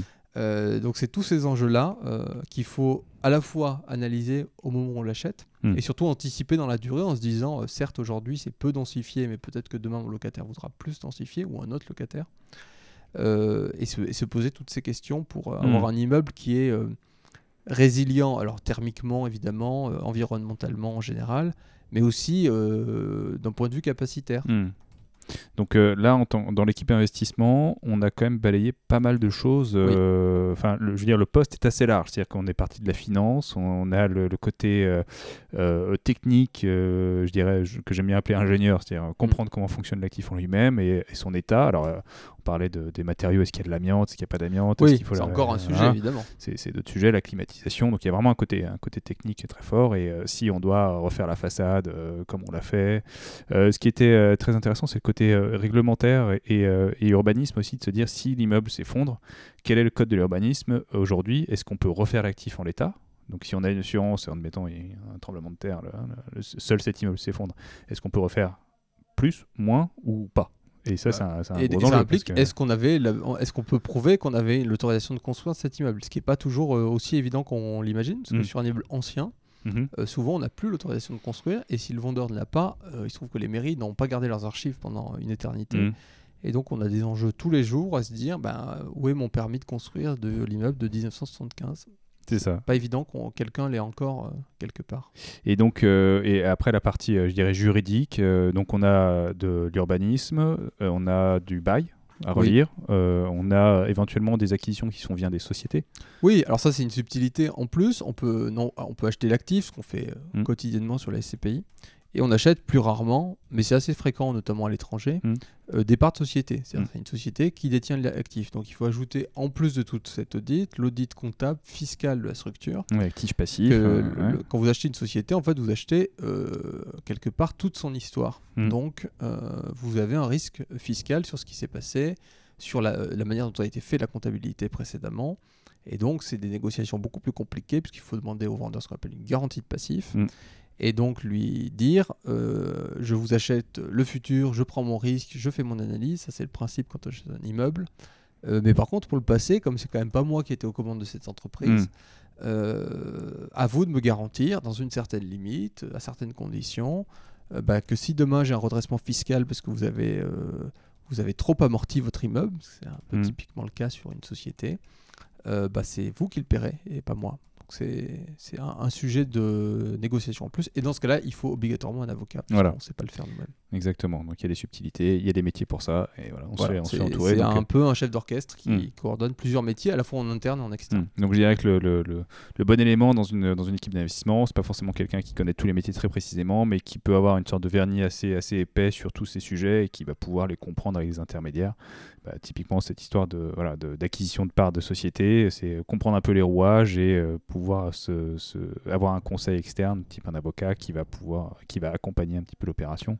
Et, et, surtout identifier les risques qui n'apparaissent pas hmm. spécifiquement. Parfois, on n'a pas de risque technique, pas de risque juridique, mais quand on regarde tous les risques ensemble, on se dit j'ai un vrai problème parce que je vais pas pouvoir faire grand chose de cet immeuble parce que plein de petits problèmes de chaque côté vont faire que je me retrouve bloqué pour une raison ou pour une autre. Et ça, c'est notre euh, rôle en tant que directeur d'investissement de, euh, de valider et d'alerter euh, sur, sur ce point. Évidemment, d'aller négocier avec le vendeur, soit de renoncer à l'acquisition, soit hmm. de, de, demander un, prix plus bas.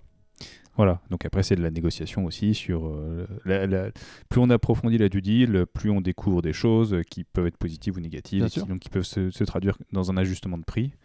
Et euh, voilà. Et en tout cas, il faut les voir. Il vaut mieux ne, pas les découvrir après. Euh, c'est certain, surtout que nous, on est vraiment des acteurs long terme. Donc, mm. un, risque à long terme, c'est un risque pour nous. Parce mm, qu'on sait qu'on devra le porter. Alors, euh, rapidement, euh, tu parlais d'obsolescence de bureau. C'est vrai que le bureau, euh, on dit que c'est plus vite obsolète parce que la façon dont on utilise le, dont on utilise le bureau évolue ou les, normes techniques ou, ah, Oui, pour, un, assez grand nombre de raisons. Mm. Parce que l'utilisation d'un immeuble de bureau est plutôt plus intense qu'un immeuble d'habitation. Mm-hmm. C'est-à-dire que dans un appartement de, 80 mètres carrés, il y a 3-4 personnes. Dans un, un, 80 mètres carrés de bureau, si on compare, il y a plutôt 8-10 personnes. Euh, parce que euh, les normes évoluent plus vite, parce que l'impact euh, de la réglementation environnementale, c'est d'abord plus fait en bureau, même si mm. aujourd'hui avec les DPE, on voit que ça, ça touche aussi le, résidentiel. Parce que les entreprises veulent euh, des locaux, notamment les grandes entreprises, elles veulent de plus en plus souvent des locaux neufs. Et donc, il y a un phénomène d'obsolescence qui est assez fort. Parfois, dès le, la fin du premier bail de 9 ans, il faut déjà mm. repenser assez lourdement l'immeuble. C'est là où il faut faire un DCF un peu précis. Mm pour se dire euh, bah, j'espère qu'on sera sur une zone euh, où il y a une bonne tension locative, où il y a beaucoup de demandes. Parce que si en plus j'ai un problème de demande, euh, je vais vraiment pas m'en sortir. Hmm. Euh, parce que le problème des travaux, pour résumer la situation et sans rentrer dans, trop dans le détail, c'est que les travaux coûtent à peu près la même chose partout, à quelques hmm. pourcentages près. Sauf que les loyers ne sont pas les mêmes partout. Donc si vous faites 1000 euros de travaux au mètre carré dans un marché qui se loue 200 euros du mètre carré, ce qui est le cas en région notamment, euh, bah, ça vous fait 5 ans de loyer, hein, pour parler simplement. Euh, si vous êtes à Paris, que ça se loue 500 ou 600, ça ne vous fait qu'un an, un an et demi de loyer. Donc c'est pas tout à fait la même chose dans un DCF. Là. Je, fais de la finance vraiment de base, mais, mais sur, hmm. un, sur un DCF, c'est très visible. Et tu n'as pas pris le, le, montant de 1000 euros par mètre carré au hasard? Non, je ne l'ai pas pris au hasard, mais il est... Euh, même dans des marchés euh, de région, on est rarement euh, hmm. très très en dessous quand on fait un vrai travail de rénovation un peu lourde. Oui, c'est ça, c'est ça. Mais c'est l'ordre de grandeur qui est important d'avoir. Alors aujourd'hui, on a des coûts techniques qui peuvent augmenter sensiblement, donc c'est un ordre de grandeur à plus ou moins 10%, on va dire. Oui, et puis, mais les, notamment les réglementations tertiaires, elles s'appliquent hmm. sur tout le territoire français. Donc elles hmm. s'appliquent dans des marchés de bureaux à 100 euros. Voilà. Et il y en a beaucoup comme on a des marchés euh, prime, euh, comme tu le disais tout à l'heure, dans le 8e mm. arrondissement à 900 euros. Donc on n'amortit pas les, les, coûts de la même manière. Exactement. Donc voilà, là, on a fait. Est-ce qu'on a fait le tour de l'équipe investissement? Oui, à peu près. On a pas mal creusé, donc euh, on voit qu'il y a quand même, il y a quand même du boulot. Et ça, c'est quotidiennement, c'est recevoir des dossiers, les traiter, donc c'est faire sa faire sa grille d'analyse, sa liste, le, mâcher, le, pré-mâcher pour un comité d'investissement qui va devoir se, se, positionner. Et après, c'est un peu la course parce qu'une fois qu'on s'est décidé à se positionner, il faut pouvoir aller vite. Enfin, même dès le départ, c'est un peu la course envie de dire. Euh, oui, il y a un enjeu à être réactif. On, voilà, on peut pas, on peut pas mettre six mois à répondre, même si le process d'acquisition est assez long. Euh, verrouiller le vendeur, euh, ça, doit se faire assez rapidement. C'est tout l'intérêt d'avoir un comité chez nous hebdomadaire, c'est de hmm. pouvoir traiter vite. D'abord pour ne pas être nous-mêmes submergés, hmm. et surtout pour avoir une créer une confiance avec le marché, hmm. puisque les, les brokers nous sollicitent, mais ils attendent surtout de nous qu'on leur euh, dise rapidement oui ou non hmm. et à quelles euh, conditions. Oui, pour qu'eux puissent après réorienter vers d'autres, d'autres, d'autres, investisseurs potentiels. Et donc voilà, on a, on a une, phase. Donc là, euh, il, faut, il faut aimer voilà, observer le marché, comprendre les tendances, pouvoir faire une, une, analyse assez, assez fine et assez rapidement. Euh, là, je dirais qu'avec l'expérience, est-ce que tu est as une sorte de, sentiment au, fond de toi quand tu vois un actif sans trop l'analyser ou euh, euh, Oui, on, regarde, on, va assez vite dans, dans, hmm. quelques calculs de métriques. On, sait d'abord si en termes de rendement c'est éligible au hmm. fonds, parce qu'on connaît bien les fonds. On connaît les localisations, parce qu'il y a un patrimoine considérable. Hmm. Donc c'est très très rare qu'on découvre la localisation en, ouvrant le dossier. On se dit ah oui d'accord, on a déjà tel ou tel comparable. donc on arrive à faire le tri très vite, oui. Moi, j'avais 80, je, je, cite un ratio, mais on n'est pas loin de ça. 85%, euh, euh, on leur dit non parce que. Hmm. Parfois, c'est une question, c'est toujours la même chose en investissement. C'est parfois on n'en veut absolument pas à aucun prix. Donc ça, ça va vite vu. Après, euh, parfois on en veut bien, mais à un prix qui est très différent de celui qui est attendu par le vendeur. Et là, c'est un travail de négociation, parfois très court, parce que le, vendeur n'est pas d'accord. C'est ça. Parfois beaucoup plus long. Oui, c'est parce que c'est dans un sens, cette négociation. C'est ça. C'est pas toi qui veux mettre plus. Et surtout, ça. peut être des dossiers qui reviennent. Hein. Moi, je travaille sur des dossiers actuellement mm. euh, qu'on a, sur lesquels on a bataillé il y a un an et demi et qu'on a encore euh, discuté mm. il y a un an et encore il y a six mois. Et aujourd'hui, bah, le vendeur se dit que finalement, et que nous, finalement, que... Euh, mm. on peut se rencontrer quelque part. D'accord, oui, c'est ça. Euh, c'est, ça peut être quelqu'un qui a beaucoup trop d'ambition par rapport à son prix, au point que personne n'en veut à ce prix-là, et au bout d'un moment, on va peut-être se rendre compte que oui. le marché n'est pas là. Quoi. Non, exactement. Hum, hum. exactement. Et donc, il peut considérer une, une, baisse de ses prétentions. Tout à fait, mais c'est un, ça peut être un travail très très long, sur ça, notamment sur des petits commerces, on en voit revenir euh, mhm. année après année euh, à des prix parfois qui n'ont pas beaucoup bougé, donc nous on continue à dire non, mais Ok. Ouais, ouais, ok. Euh, donc, euh, donc euh, super intéressant. Et alors, voilà. Donc, une fois qu'on s'est dit qu'on a fait l'équipe investissement, est-ce qu'on parle un petit peu du fund management? Oui, volontiers. Super. Donc, le fund management, on, l'a déjà un tout petit peu évoqué puisqu'on a appelé ça les gérants de fonds dans le comité d'investissement. Oui. Donc, le gérant de fonds, lui, il va, il va piloter le fonds de façon très financière.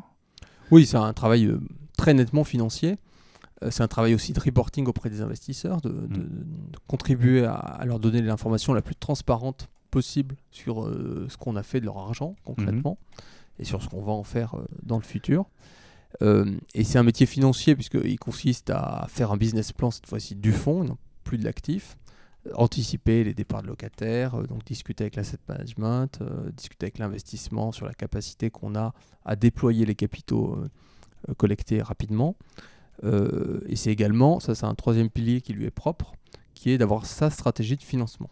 C'est-à-dire se mmh. dire euh, bah, comment je finance, est-ce que je finance cet actif, c'est pas évident. Euh, quel est le niveau de dette que je me suis autorisé dans le, les statuts du fonds? Mmh. Est-ce que c'est une bonne idée de financer maintenant ou plus tard? Est-ce que c'est une bonne idée de financer tel gros actif avec un bail long terme qui est en général plutôt plus facile à financer auprès d'une banque? Ou plutôt cette collection de commerce de pieds d'immeubles? Mhm. qui sera peut-être plus difficile, mais peut-être, euh, comme ils sont situés tous dans une seule région, peut-être auprès d'une banque régionale, est-ce qu'on a... Ça, c'est des discussions qu'on a de manière, euh, nous, à l'investissement avec le, les gérants de fonds, c'est eux qui, c'est leur travail, on en discute euh, de manière assez transparente, mais c'est des vrais, c'est une vraie stratégie, c'est pas... ça n'a pas beaucoup de sens de faire du systématisme. Par mhm. exemple, si on a 40% de, de dette autorisée dans un fonds, ça n'a pas beaucoup de sens si de, à chaque fois qu'on achète, de dire bah, je fais 40% automatiquement. C'est pas comme ça. C'est un peu plus subtil. Hmm. C'est euh, peut-être que je vais financer à 60% un immeuble de bureau euh, loué long terme en Ile-de-France, que c'est facile et que ça va me coûter pas beaucoup d'argent, parce Mm. que les banques aussi vont, elles, euh, concourir euh, Bah oui. cette fois-ci à la baisse pour avoir le taux le plus, le taux le plus bas pour nous. Et par contre, je vais pas financer tel actif qui est très bien d'un point de vue immobilier, mais que les banques n'aiment pas, tel, euh, Mm. tel centre commercial. En ce moment, euh, financer un centre commercial, c'est un peu compliqué. un peu compliqué. Donc, euh, nous, on continue d'en acheter, on a plutôt à des taux euh, plus élevés, mais on sait que c'est pas facile à financer. Donc, on Mm. le dit aussi au comité d'investissement, Ouais. tout ça est un peu itératif. C'est-à-dire qu'on dit au comité d'investissement, c'est très bien, mais on aura du mal à le financer, Mm. peut-être dans deux ans, peut-être dans trois ans. Comme quand on achète un hôtel, c'est un peu difficile à financer en ce moment. C'est pas Ouais. pour ça qu'on n'en achète pas, mais c'est pour ça qu'un gérant de fonds va prendre la décision de un peu plus surfinancer quelque part Certains un actifs. actif ouais. euh, pour avoir un effet plus levier au global euh, sur, euh, Voilà. sur le fonds. Donc, plus liquide vis-à-vis de la banque. Donc définir, alors business plan du fonds, ça veut dire, voilà, le fonds est lancé, donc il va continuer à collecter, il va déployer sur cette stratégie, on va chercher un objectif de rendement sur les actifs qu'on va acquérir, parce que post-effet de levier, on aura telle rentabilité pour, pour les, les fonds des investisseurs, donc il faut qu'on arrive à déployer tant. Euh, donc on, a on- on regarde donc la rentabilité globale des actifs, on regarde peut-être le taux d'occupation des actifs. Oui, on regarde les échéances de beau. Le, Mm. le gros enjeu, notamment en bureau, c'est de- d'éviter d'avoir un fonds où finalement, euh, par l'accumulation des actifs, il y a certes une diversification, mais Mm. on a tout un tas d'échéances de beau au même moment. Parce qu'on achète Mm. par exemple des périodes fermes longues en 2022, de 9 ans, et on se rend compte qu'en fait tous les actifs sont en risque euh, en 2031. Bah, ça, c'est pas possible dans un fonds. Il faut, il faut qu'il y ait un moment, euh, on, ne se retrouve pas face à ce qu'on appelle un mur, de- Oui. comme il peut y avoir un mur de la dette, il peut y avoir un Un mur, de des- loyer là. un mur de loyer et de risque. Euh, ça, il faut éviter. Euh, et il y a aussi l'enjeu de diversification dont je parlais tout à l'heure, euh, qui est à la fois diversifier les géographies, diversifier les typologies, si c'est un fonds diversifié, si c'est un fonds bureau, Mhm. ça reste un fonds bureau. Mais si c'est un fonds diversifié, il faut bien le- le respecter les différentes typologies. Les géographies, on parlait de France, mais on peut investir ailleurs, euh, Benelux, en, en Allemagne, en Espagne, en Italie. Euh, et aussi de se poser la question euh, des locataires, puisque par exemple, euh, il n'est pas, de- il est pas de bon ton, même, même quand c'est un très bon locataire, de trop dépendre de son locataire. Mm. Et donc, il n'est pas envisageable, en tout cas à long terme, ou même à moyen terme, d'avoir un portefeuille où on a 30% du loyer qui provient de tel groupe du CAC 40. Ça a beau être un groupe Ouais. du CAC 40, on l'a vu dans le passé, on l'a vu avec Alcatel il y a quelques années. On peut être un groupe du CAC 40 et avoir de très grandes difficultés. Et euh, les très grandes difficultés, elles ont toujours un impact immobilier. hein. Ça, il ne faut Mm. pas se leurrer. Euh, quand on va mal, on, on cherche à réduire ses coûts et on cherche à réduire ses coûts Donc voilà, il immobiliers. il y a une gestion des risques euh, qui est importante voilà, sur la diversification géographique, sur la- la- la- l'analyse des baux, l'impact de, de- des locataires dans le, dans le mix de locataires. Ok, le, le- le- le déploiement des fonds. là, on parlait de création de fonds tout à l'heure. Donc, on est parti sur la création d'un fonds avec une stratégie. On va se dire, euh, on va, on va collecter euh, un milliard, et puis après, on verra. Et donc, il faut euh, un, euh, donc trouver des, des investisseurs. euh, mais ça, ça peut être une autre, équi- une autre équipe généralement qui. Oui, alors euh, ça dépend des entreprises. Ouais. Le fund management, il, il est, il, il fait soit du reporting, soit il va plus loin et Mm. il, fait de la relation investisseur. Mm. Euh, au début du lancement d'un fonds, il fait un peu les deux. Parce qu'il faut bien quelqu'un qui soit le moulin, représentant ouais. du, du fonds. Mm. Et donc nous, nos, nos gérants de fonds, ils, ils vont travailler avec l'équipe épargne qui fait de la collecte. Ils vont faire euh, des roadshows, Mm. expliquer leur euh, stratégie. Ouais, ils sont euh, quand même très bien placés pour ça. incarner le fonds et pour incarner cette stratégie et la défendre. Et c'est très important au début en particulier. Ouais, donc, euh, donc oui, tu as, évoqué l'aspect euh, euh, reporting investisseur. Euh, le reporting investisseur, il est à la fois réglementaire. Oui, sur les a- CPI, il est très On réglementaire. a des contraintes trimestrielles et annuelles avec un certain nombre d'informations à minima qu'on doit donner. Après, on peut aller plus loin, euh, Oui. on peut jamais aller en, en- en dessous. Euh, et après, sur des relations institutionnelles, quand on a un fonds avec euh, deux assureurs dedans, bon, bah, il y a aussi un reporting, euh, je dirais, euh, réglementaire, mais peut-être des discussions qui sont euh, voilà, un peu différentes et, et régulières entre un investisseur Bah, et disons un, que quand c'est un monde institutionnel, on peut discuter directement avec les décideurs. Quand c'est un monde grand public, c'est un reporting beaucoup plus large. Il y a beaucoup plus de monde. ouais. Oui, il y a beaucoup plus de monde. euh, et donc, c'est plus une, une relation de, euh, de présentation des, de- des résultats. Euh, en sachant qu'évidemment, pour une société de gestion, le but de- du reporting, c'est euh, bah, de montrer qu'on respecte ce qu'on a dit Mm. et donc de susciter potentiellement euh, des nouvelles souscriptions sur ce fonds ou sur d'autres. C'est ça. Donc voilà. Donc Investor Relation, trouver des investisseurs, convaincre des investisseurs, incarner le fonds et puis atteindre cette taille à minima qu'on le recherche pour le fonds parce que il y a, il y a- il y a des minimums de taille. Euh, pour, pour avoir une bonne diversification, pour être suffisamment solide et costaud et long terme. J'ai en tête que les fonds résidentiels sur les petites SCPI fiscales, ça va être 50 millions minimum. bon, c'est peut-être des ordres de oui, grandeur. Hein. En tout cas, il y a aussi un coût de. Il faut, faut pas se leurrer, il y a aussi un coût pour la société de gestion. Il y a des coûts un peu de structure. Mm. Et il est vrai que des fonds qui pèsent moins de 30, 40, 50 millions, hmm. ils ne sont pas très rentables pour la société de gestion. Et ils ont parfois l'inconvénient d'être trop peu diversifiés, donc trop, trop sensibles à un choc. C'est ça. Donc, euh, donc le gérant de fonds voilà, va ce qu'on ce qu'on appelle un travail plutôt financier et de reporting. Et, euh, très. Euh, très Est-ce que c'est très Excel ou plus ou moins que l'investissement? Peut-être un peu moins. Quand même, ah, c'est moins. c'est non, la finance, c'est quand même. C'est beaucoup Excel dans certains postes assez juniors. Et ça allait de moins en moins au fur et à mesure de la seniorité, on va dire. D'accord. Mais c'est un, c'est un métier. Euh, c'est souvent un binôme en fait. Mm. Le, le, fund manager, le gérant de fonds dans une entreprise un peu significative, c'est souvent un binôme avec un junior qui fait beaucoup d'Excel. Mm. Euh, sur les euh, échéances de beau, sur les flux de trésorerie. donc ça, c'est un travail très très financier.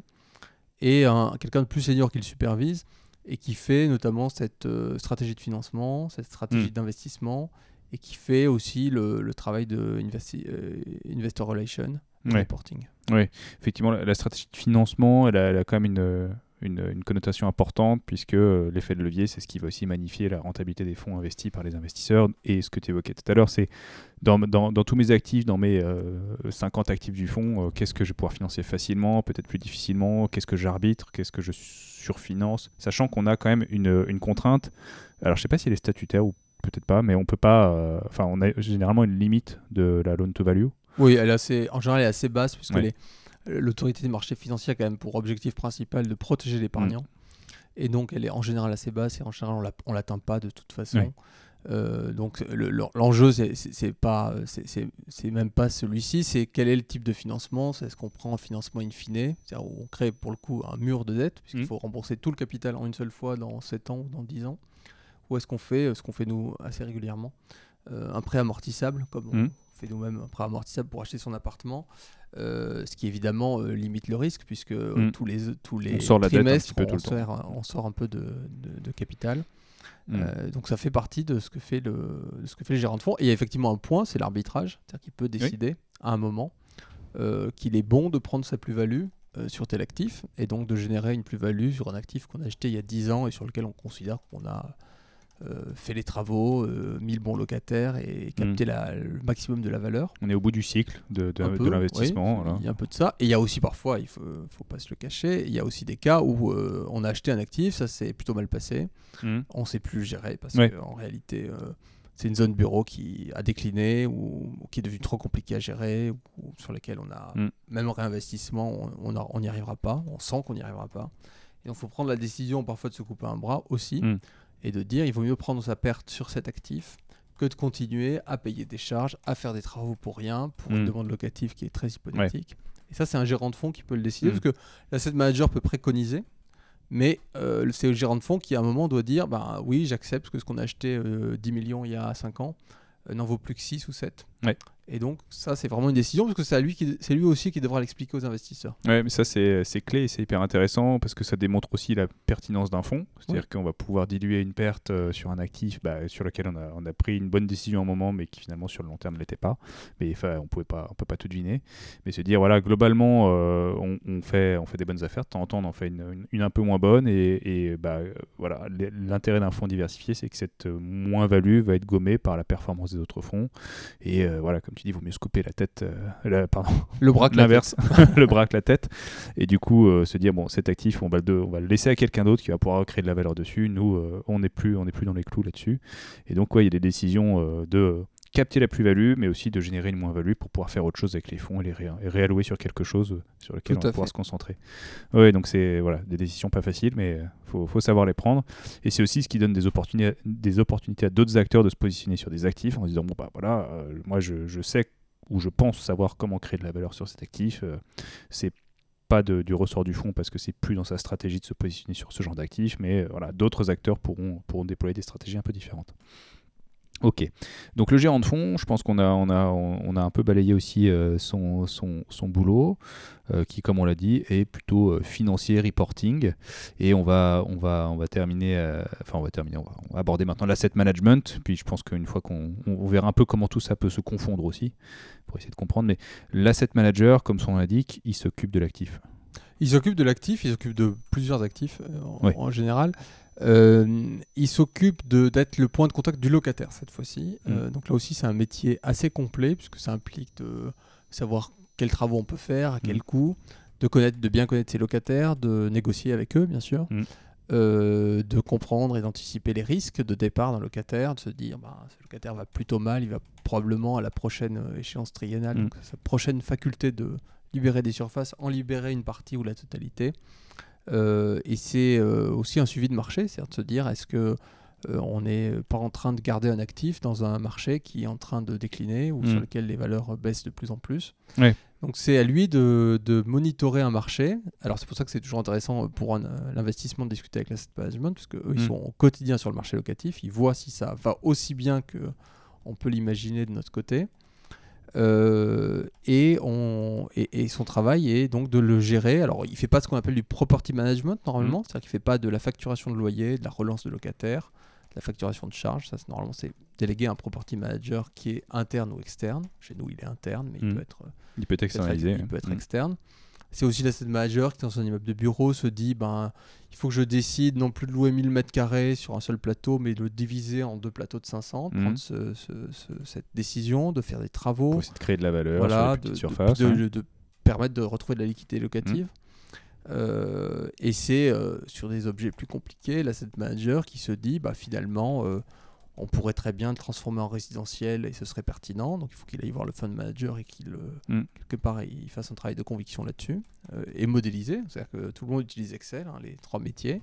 Mm. Euh, donc il faut faire, euh, faut faire des calculs. et il peut aussi préconiser de vendre l'actif parce que c'est lui qui est quelque part au premier.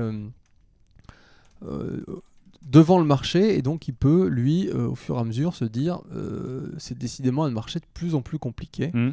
Et donc il faut. Euh, il vaut mieux en sortir tout de suite. Il vaut mieux en euh, sortir tout de suite. C'est déjà trop tard, mais il faut, voilà, il faut, euh, encore, encore il, il, faut essayer de, d'orienter la décision du fund manager. De la même manière qu'on on, l'oriente nous à l'acquisition, hmm. lui il peut pousser parfois à vendre un actif et il peut aussi pousser à vendre parce que à la fois un investissement, en fund management, on dit franchement les prix atteints sur cette classe d'actifs ou ce secteur sont tellement délirants à notre sens oui, qu'il serait bon d'en sortir, euh, mm. ce qu'on fait là euh, sur, sur, certaines euh, catégories. Mm. on se dit, bon, honnêtement, c'est un plus haut historique, on verra si on a raison ou pas, mais mm.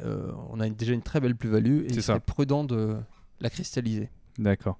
Euh, un asset manager, ça peut gérer combien de lignes d'actifs Ça peut gérer euh jusqu'à 100 lignes en fait, parce que ah, le travail d'un asset manager, c'est un travail très, euh, c'est souvent 80-20, c'est-à-dire qu'il y a 80% mmh. des immeubles qui génèrent 20% du travail, et il y a 20% des immeubles qui génèrent 80% du travail, parce que heureusement, il n'a pas des, des parts de locataires tous les jours, heureusement, il n'a pas des travaux à gérer tous les mmh. jours, il n'a pas des contentieux à gérer avec ses locataires tous les jours.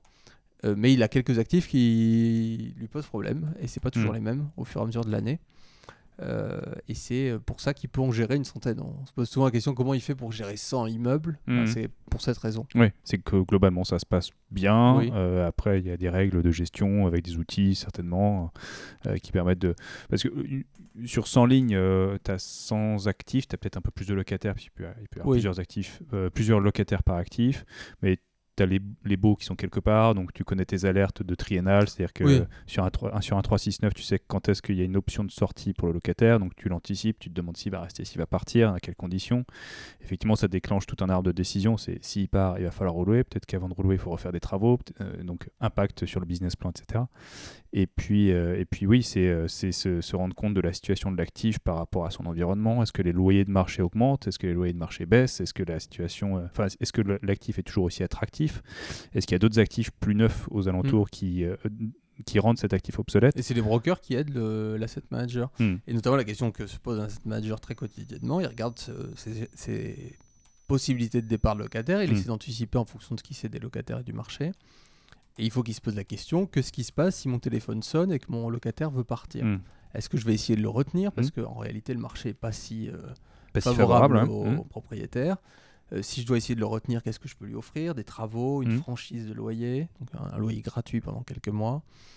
Euh, ou à l'inverse, euh, s'il m'appelle, euh, je peux lui dire non, euh, vas-y, euh, rends-moi les clés, parce que je sais que je peux le louer plus facilement, plus cher à quelqu'un qui est dans l'immeuble qui veut s'agrandir ou euh, un Hmm. autre locataire.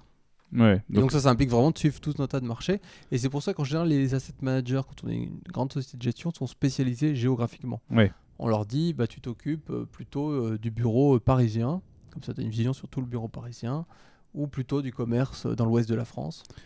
Ce qui permet un peu de mutualiser, d'avoir les mêmes contacts brokers. Ouais. Et d'avoir les mêmes contacts, notamment en commerce, qui est assez important, les mêmes contacts enseigne, c'est-à-dire euh, un asset manager commerce, il a euh, telle enseigne qu'il a, euh, qu'il a installée à Nantes, mais il se trouve que c'est une enseigne régionale, elle veut s'installer à Vannes, elle Mhm. veut s'installer à Cholet, par exemple. Mhm. Bah, il se trouve que s'il a des actifs à Cholet et à Vannes, il a euh, hmm. quelque part gagné un peu de temps, puisqu'il euh, il peut proposer ça à l'enseigne. Donc, tu as un panier d'actifs que tu gères euh, et tu as une spécialisation à la fois géographique et typologique. C'est-à-dire que tu as plutôt bureau ou commerce, rarement les deux. Oui, ça dépend. Il y a des actifs mixtes, mais c'est Ouais. souvent rarement les deux Ouais. euh, parce que c'est pas les mêmes enjeux. C'est-à-dire qu'en fait, un, un bail de commerce, bien souvent, euh, on a quand même plus la main en tant que propriétaire, pour Mm. être clair, parce que le locataire est très attaché à son fonds de commerce. euh, il le cède lui-même. Et donc, euh, il est rare que le locataire nous rende tout simplement les clés. Alors qu'en Mm. bureau, même sur de très bons emplacements, comme j'ai dit, ça arrive très régulièrement le locataire s'en Mm. aille parce que la surface est trop petite. Donc, même euh, Paris intramuros, QCA, 3% de vacances, il y a des locataires qui partent absolument tous Mm. les jours parce que les 300 mètres carrés sont trop petits.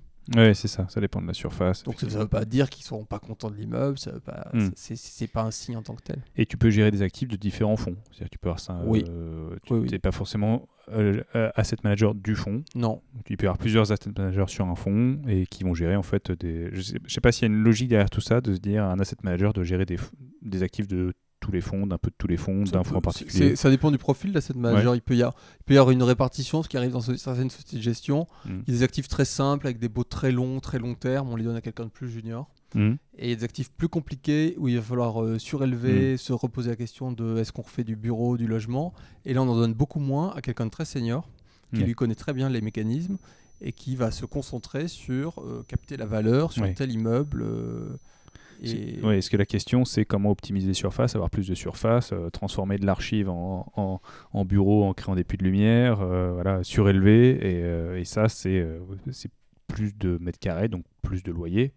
Donc c'est euh, avec un coût d'investissement évidemment avec du capex, mais normalement c'est des choses qui sont euh, hyper intéressantes en termes de création de valeur. Bien sûr, mais c'est des autorisations d'urbanisme, Oui. donc il faut aller dialoguer avec des architectes, avec des mairies, Hmm. et donc c'est souvent en termes de qualification pas tout à fait le même poste, même si Mm. ça porte le même nom.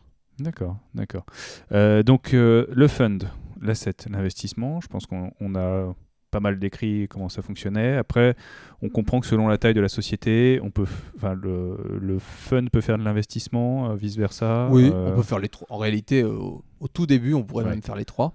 Ouais. Euh, on lance une société de gestion, on n'est pas nombreux, du coup, à un moment, il faut On tout fait les faire. trois, Voilà, ouais. on fait les trois. Et, et, euh, bien souvent, on, euh, ce qui se fait assez souvent, c'est investissement et asset management, Mhm. parce qu'en réalité, c'est euh, le même actif, mais un cycle de vie différent. C'est-à-dire que l'investissement s'arrête quand on a acheté, mais on pourrait très bien continuer. Mhm. Et quand la société grossit, ben, on commence à dire bon, bah, l'investissement va s'arrêter moment où on a acheté et va reprendre de nouveaux investissements, Euh, enfin, consacrer son temps à en trouver de nouveaux.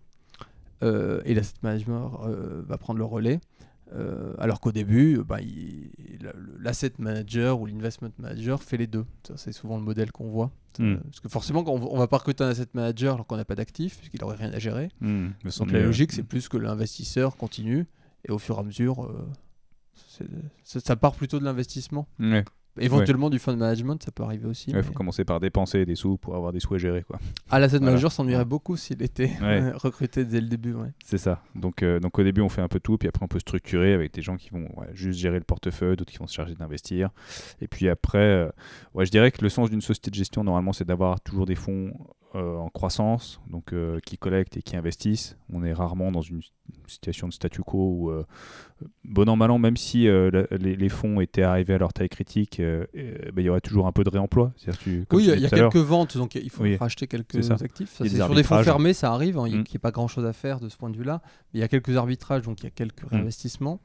Et en général, la société se développe, donc elle crée de nouveaux fonds. C'est ça. Parce que, euh, oui, même sur un fonds, euh, un fonds fermé, il y, a, toujours de l'asset sur la gestion des locataires, sur la création de valeur, de, sur des actifs, sur de l'arbitrage, donc du réemploi. Donc, euh, mais l'investissement devient un petit peu à la marge, peut-être Oui, il devient à la marge, mais mm. en fait, l'équipe investissement travaille pour tous les fonds, donc on ne mm. se rend pas compte qu'on est à la marge. Enfin, on s'en rend compte, mais parce qu'on ne signe pas beaucoup d'actes pour le fonds en question, mais on continue de sourcer, de, de chercher des actifs pour tous nos fonds. Donc, on, on sait qui collecte et qui ne collecte pas. Donc, mm. Oui, D'accord. D'accord. Et c'est vrai que le, le, marché de la société de gestion, en tout cas en une quinzaine d'années, c'est largement développé, je dirais. Oui, oui on est dans un train de, effectivement très, très favorable. Ouais, je dis toujours qu'il y avait euh, énormément d'offres d'emploi à Londres sur la finance immobilière il y a une quinzaine d'années et très peu à Paris. Et le marché, c'est quand même très très rééquilibré.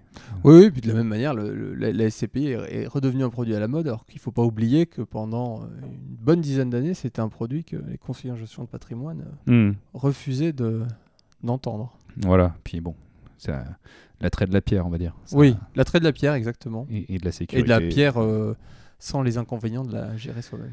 Exactement. Beaucoup d'investisseurs en SCPI reviennent de l'investissement en direct en se disant maintenant je ne veux plus m'occuper des locataires. C'est une stratégie d'ailleurs de, mm. conseiller par les conseillers en gestion de patrimoine. Souvent, ils, préconisent à des gens assez âgés de, de vendre leurs actifs mm. directs parce qu'ils n'ont plus le temps ou plus la, plus la force, la force de les gérer mm. euh, et d'acheter des SCPI euh, parce que c'est plus facile à gérer. Ils ont un revenu euh, plus stable euh, mm. sans avoir le travail. Et c'est plus facile, notamment dans une optique de succession, à partager, puisque c'est beaucoup plus facile de partager des parts, mm. qu'un immeuble.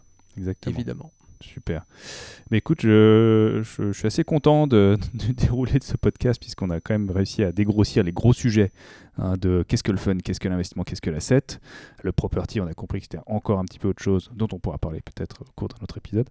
Euh, donc là, il y a plus de, normalement, il n'y a plus de mystère. Non, j'espère. Je, pense qu'on a à peu près tout couvert. Euh. Super.